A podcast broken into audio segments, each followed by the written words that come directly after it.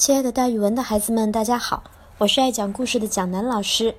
这两天呢，正好是春节，所以我们讲的一些成语都是关于春和春节的。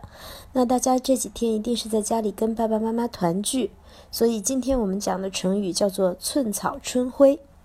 寸草呢，形容儿女的心力像小草那样微弱；春晖，也就是春日的阳光，它象征母亲的慈爱。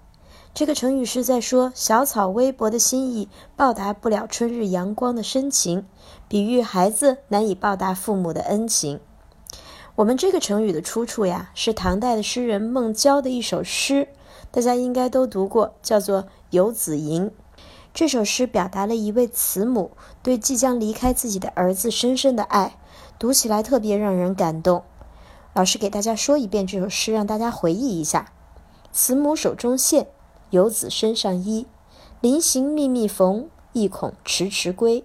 谁言寸草心，报得三春晖。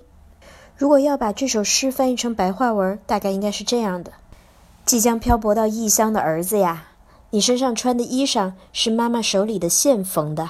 临走之前呀，让妈妈把这衣服上的线缝得密密的，怕的是在外面日子久了，衣服会破损。谁说做儿子的这颗像小草一样炙热的心，能够报答得了母亲像春天阳光一样的慈爱呢？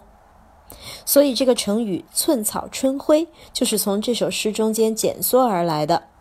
咱们中国是一个提倡百善孝为先的国家，那也有很多很多感谢母亲、感谢父亲的慈爱的诗句和成语。那么“寸草春晖”呢，就是用来歌颂母亲和父亲的爱伟大的。这个成语大家是可以这样用的：天涯咫尺，寸草春晖。漂流在外的孩子走得再远，也走不出慈母的关怀。或者你可以这样跟爸爸妈妈说：“我对爸爸妈妈总有种寸草春晖之情，以后一定好好努力报答你们。”好了，那今天春节已经过到了大年初一，大家应该去跟亲朋好友们拜年啦。嗯，蒋老师今天的故事就讲到这里，明天咱们再见。